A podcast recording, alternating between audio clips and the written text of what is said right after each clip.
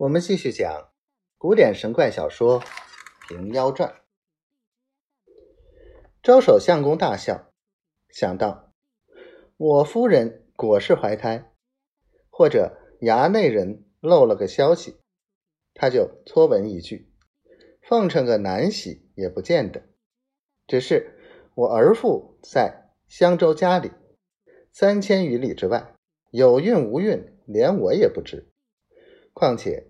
媳妇的祸福如何在公公的脉息里看出？万无是理。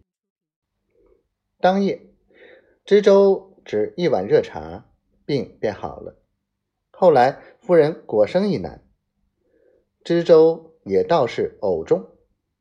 十月内寄到一封家书，是他大公子亲笔，说他媳妇儿八月二十七日小产而亡。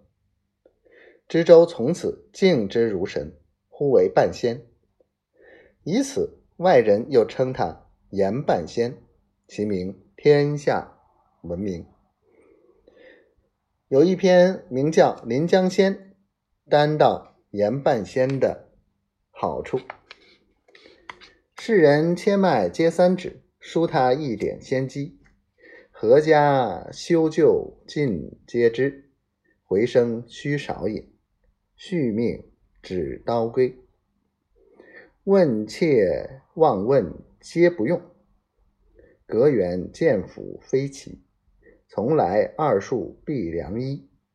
若叫人重信，花满锦江西。却说老胡扮作有病的老盖妇，昼夜行走，到得益州城内，已知严半仙住在海棠楼相近。这日正是九月十五，轮该施药之期，恰好是知州生日。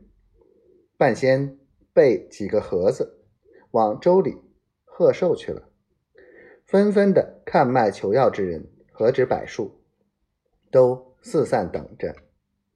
也有在海棠楼上去游玩，待看周前动静的。这座楼在州衙之西。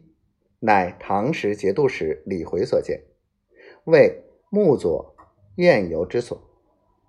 四围遍植海棠，至今茂盛。每次新官到任，赤礼一番，极是整齐。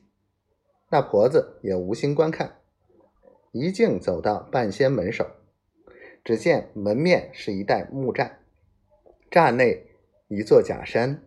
四五株古桂，里面三间小小堂屋，匾上写“半仙堂”三字，此匾乃是知州所送。